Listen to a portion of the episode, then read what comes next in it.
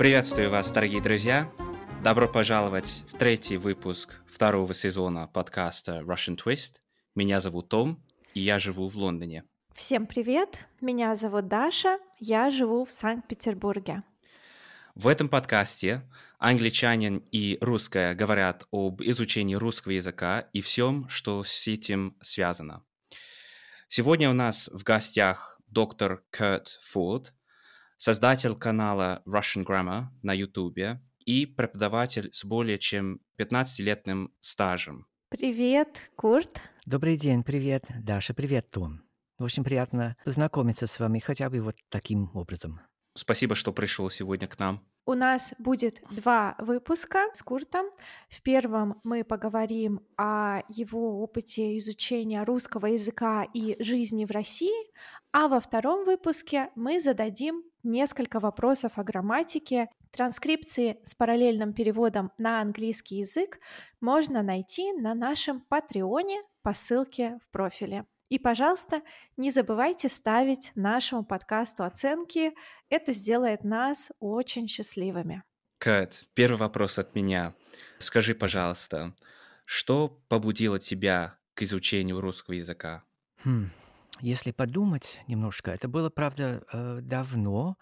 Я начал изучать русский язык еще в школе, где-то в 77 году, скорее, нет, или, может быть, чуть пораньше даже.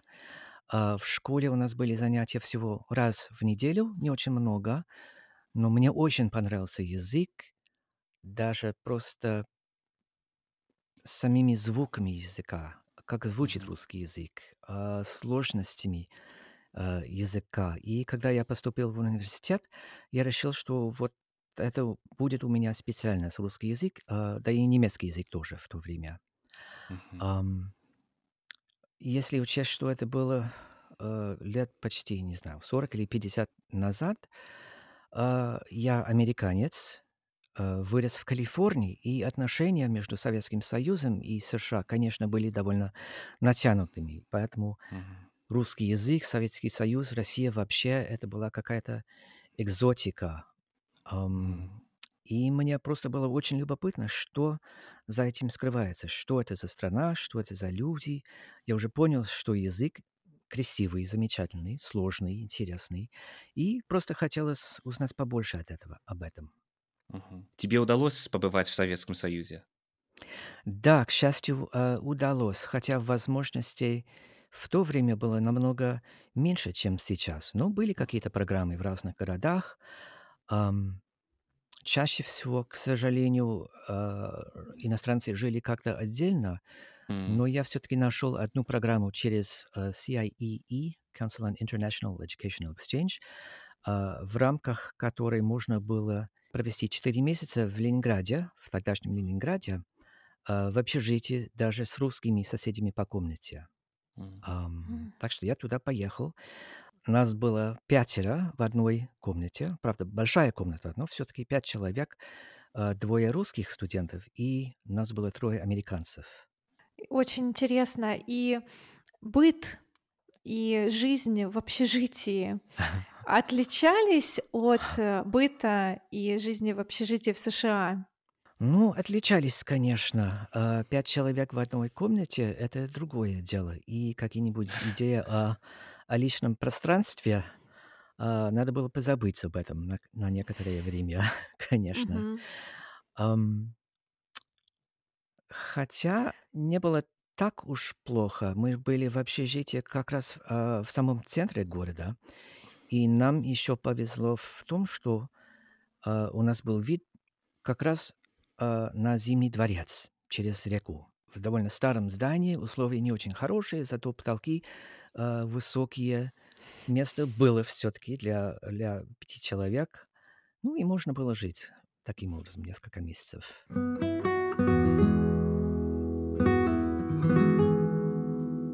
У нас э, уже был гость, э, который жил в советское время в общежитии, профессор М, Дэвид Гелесби, и он рассказывал, что нельзя было ничего замышлять, так скажем. За иностранными студентами следили как за какими-то агентами, да, под прикрытием. Было ли ощущение, было ли ощущение, что чего-то нельзя, куда-то нельзя ходить, что-то нельзя обсуждать? Э, да, было. И вот это интересный момент. У нас в группе действительно были разговоры, не то что слухи, может быть, а разговоры о том, что можно, чего нельзя делать. Кто-то заметил, что наших русских соседей по комнате приглашали на какие-то встречи каждую неделю. Ам, нас не приглашали на эти встречи, мы не знали, о чем там разговаривают. А, нужно ли как-то волноваться об этом или нет, мы не знали. Хотя нам, в, как раз в моей комнате, нам повезло с нашими русскими соседями, потому что они нас никогда не спрашивали о том, куда мы идем, с кем встречаемся и так далее. Они ничего, ни о чем не спрашивали, мы не рассказывали, и таким образом он- у нас с ними сложились довольно хорошие отношения. У меня была одна подруга, с которой я проводил много времени. У нее на, на кухне просто такие разговоры длинные, русские. Ну и часто ходили по городу тоже. Ам, но я заметил, что она никогда не ходила, э, не хотела проходить мимо нашего общежития, потому что всем было известно, что там живут именно иностранцы. Причем не любые иностранцы, а как раз из э, капиталистических стран, там из. ФРГ, из Америки, из Англии и так далее.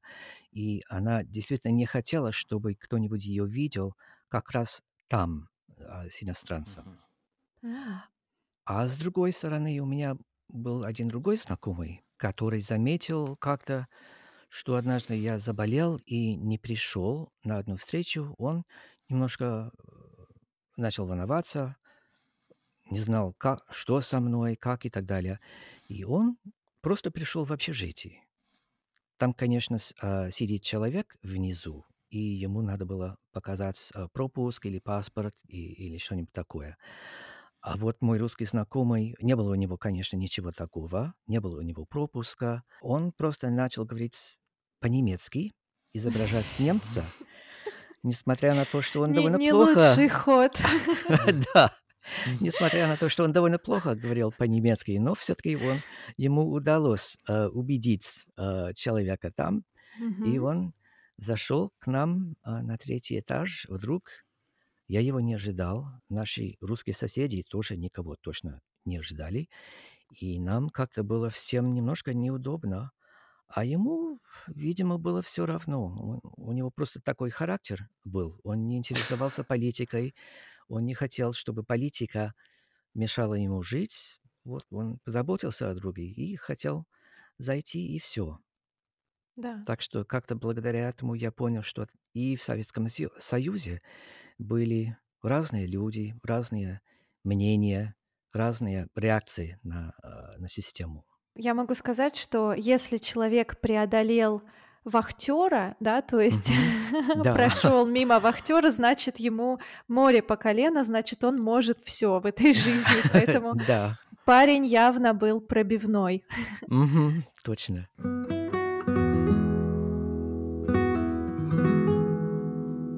Скажи, пожалуйста, Курт, а ты был и в Москве, и в Санкт-Петербурге, да? Мгм. Вот вопрос, который всегда интересует всех россиян. Москва ага. или Питер? Что, что лучше? Тоже хороший вопрос. Знаете, я, очень полюбил а, Петербург. Город красивый, особенно когда снег лежит. Холод мне не мешал, но замечательно красивый город и, и своя там уникальная атмосфера, и все это мне очень понравилось. Когда мы были в Ленинграде, тогдашнем еще, у нас была экскурсия в Москву. И, надо сказать, э, сначала мне очень не понравилась Москва. Она мне показалась такой огромной, необъятной, но просто не, не понимаешь, где ты, что, где, как добраться э, куда и так далее. Мне показалось, что это какая-то огромная э, деревня почти. И предпочитал Ленинград. Но потом, когда я поступил в аспирантуру через э, Middlebury College, и была возможность э, год учиться, около 9 месяцев учиться э, в институте имени Пушкина в Москве, я стал лучше понимать, что такое Москва, что как-то нельзя сравнивать Москву с Питером, потому что они просто такие разные места. А если как-то принять Москву так, как она есть, совершенно другой город, другая история, другая архитектура, ам, тогда можно и полюбить и, и Москву тоже. Вот такой у меня э, я стараюсь как дипломат ответить на Да, этот вопрос. отличный, отличный ответ, Да. спасибо. Кэт, скажи, пожалуйста, ам, мне интересно узнать чуть больше от тебя по поводу менталитета русских и американцев. Мгм. Ам, чем отличается вот менталитет, Ам, на твой взгляд? может быть, значит, ну, с одного конкретного примера, когда речь Мгм. идет о кран- контрастах в культурах, у нас, может быть, на Западе, ну, или просто на э, просто в США есть такое понятие личное пространство, your personal space, М, индивидуальность. Россия явно отличается от Запада в этом плане. И приведу вот такой маленький пример. Как-то я шел по улице в Ленинграде, было уже октябрь или ноябрь, и довольно холодно. Но я же учился в Помоно колледж э, на юге Калифорнии, я не очень представлял себе, что такое зима, русская зима. Так что я шел без шапки по улице. И подошла ко мне одна бабушка и говорит, молодой человек, что же вы без шапки и так далее, и так далее. Заболейте. Я не очень удивился. Типичная бабушка. Да, вот именно я это и, и думал. Ну, типичная бабушка, может быть, она привыкла так разговаривать со, сми- со своими внуками и так далее. А через день опять я шел по улице, а в этот раз подошел ко мне мужчина лет 30 и говорит абсолютно то же самое. Молодой человек, ну что же вы без шапки, заболеете и так далее. Не надо. Вот это меня удивило. Явно не бабушка. Ам, и я до того удивился, что я потом рассказывал об этом одной русской подруге, о том, что случилось, что это было для меня так странно, что и даже молодой человек подходит ко мне и так говорит. И она посмотрела на меня так сочувственно, как будто она думает про себя, ну, бедный, ну какой же он тупой, неужели он не понимает? Она этого, конечно, не говорила, она просто сказала, Курт, они не хотят, чтобы ты заболел. Да. Понимаешь? То есть для нее даже не было понятно, да, почему для тебя это странно. Да, я, значит, я начал думать об этом и решил, что да, может быть, имеет смысл, что можно, э, может быть, важнее забота о здоровье другого человека, пусть и с- незнакомого человека, чем какие-нибудь идеи о личном пространстве. Так что, во-первых, после этого я стал всегда ходить с э, шапкой, в шапке. И даже до того привык к этой мысли, что когда я вернулся потом в Сан-Франциско э, домой спустя несколько месяцев, вот я шел по улице, увидел мужчину без шапки, причем лысый, еще хуже. И вдруг мне так захотелось подойти к нему и сказать, oh, you know, listen, you really should have a hat. Ну, почему же вы без шапки? Холодно, заболеете.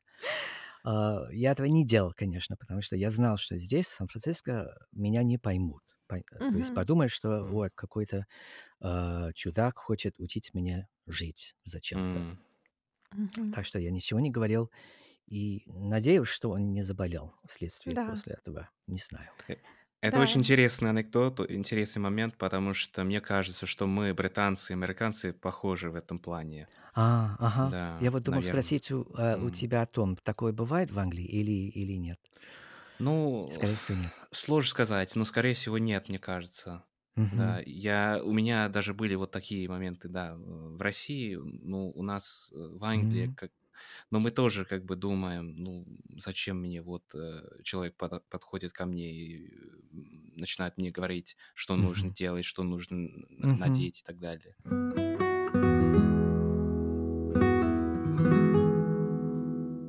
Курт, скажи, Мгм. пожалуйста, на твоем сайте указано, что ты делишься со своими студентами, учениками произведениями русских писателей. А мне интересно, произведения каких русскоязычных авторов повлияли на твое мировоззрение? Может быть, как-то изменили отношение к жизни или ну, к каким-то определенным ситуациям? О, это большой вопрос. Причем надо сказать, что я не литературовед. а, У меня специальность все-таки лингвистика, хотя, конечно, если изучаешь язык, я полюбил русский язык и полюбил русскую литературу тоже. Люблю Чехова, люблю э, у него такой, как бы его описать, такой тон спокойный у него, реалистичный, но не без симпатии к людям. Есть отдельные строки у Пушкина, которые я полюбил. Вообще-то со своими студентами э, мы не всегда дошли до, скажем, до Достоевского, потому что это уже довольно высокий э, уровень. Мгм. Я помню, что вот п- пример тому, когда я был еще в университете на четвертом курсе, уже был 4 месяца в Ленинграде и уже чувствовал себя немного более комфортно с русским языком. И на уроках э, мы читали Зощенко М. впервые. И было почти немножко неудобно, потому что студентов было не очень много. а, а, Профессор сидит как раз напротив, и видно было, что ей так смешно, так приятно. Она так любила Зощенко, так чувствовала юмор Зощенко, а мы еще не чувствовали. Там, там стиль, там ситуации и так далее. Она стала, конечно, объяснять, но если нужно объяснить юмор, тогда, конечно, не очень смешно получается. И только потом, когда я еще э, пару лет был в России, я начал чувствовать язык так, что можно было э, читать Зощенко действительно с удовольствием и понять юмор замечательной русской сатиры, там, Зощенко или Ильфи Петров и так далее. Понять юмор — это какая-то вершина, мне кажется, в Да, изучении другого языка. это точно. Я тоже считаю, что когда ты можешь шутить на другом языке, это значит, что ты достаточно свободно им владеешь. Мгм. Да, вот это абсолютная вершина может быть, когда сам можешь шутить. Я время от времени мне в этом удается, чаще всего не удается еще. Я считаю, что когда изучаешь язык, нет конца в самом деле. Это, это на всю жизнь. М. Да. А если вот э, по-прежнему изучаешь, ну, занимаешься русским языком, увлекаешься этим языком, э, скажи, пожалуйста, что конкретно тебя до сих пор мотивирует? Мотивирует то, что я еще очень много не знаю, если честно. Чем дольше занимаешься языком, чем больше понимаешь, тем богаче все то, что получаешь, когда читаешь или слушаешь, или общаешься с людьми, становится все интереснее и интереснее. В самом деле, все время. А с другой стороны, я еще очень ясно чувствую, что я многого не знаю. Вот, допустим, несколько дней назад я слушал э, у вас другой подкаст. Ой, я не помню, как его зовут. э, Книжный чел. А, да, Гриша Мастридер. Это известный блогер из России, да. Да, он упомянул несколько книг, рекомендовал. А вот на следующей, на прошлой неделе я стал читать ам, текст Глуховского. И читаю с большим удовольствием. Еще не, до- не дочитал до конца, так что никаких спойлеров, пожалуйста. Но я замечаю, что там еще довольно много, довольно много для меня новых слов. Вот такие слова, которые просто не, э, не находишь обычно в учебниках. А ты можешь Ам, привести, пожалуйста, пример такого слова? О, сейчас, секундочку. Ам, вахлак, тут вот у меня помечено, вихростый, обкорнанный, смухлевать. Мгм. Смухлевать, то есть э, обмануть в какой-то игре, да, например. А, Ее пучило от этого каз- казарменного благообразия. Ого. Ага. Подрядил прыгалками. Ну, в общем, много всего. Да. Да, я думаю, такие слова хорошо смотреть в контексте, да, в це- Мгм, целыми фразами, потому что не всегда иногда понимаешь, о чем речь, когда не видишь мгм, контекста. мгм. Да. русский язык по книгам — это расширение словарного запаса. Мгм. Да, согласен. Как раз для этого и для познавания культуры тоже. Да, хорошо, Курт, большое спасибо. Мы очень были рады тому, что ты сегодня к нам присоединился. И, друзья, это не все. В следующем выпуске Курт снова к нам присоединится, и мы поговорим уже о грамматике, об изучении русского языка. Поэтому не забывайте подписываться на наш Инстаграм, чтобы получать анонсы. Кэт, большое спасибо, было очень интересно, и мы продолжаем разговаривать в следующем выпуске. Хорошо, спасибо вам обоим тоже, было очень приятно. Спасибо. Спасибо, что дослушали выпуск до конца. Всем пока. Пока-пока. Пока-пока.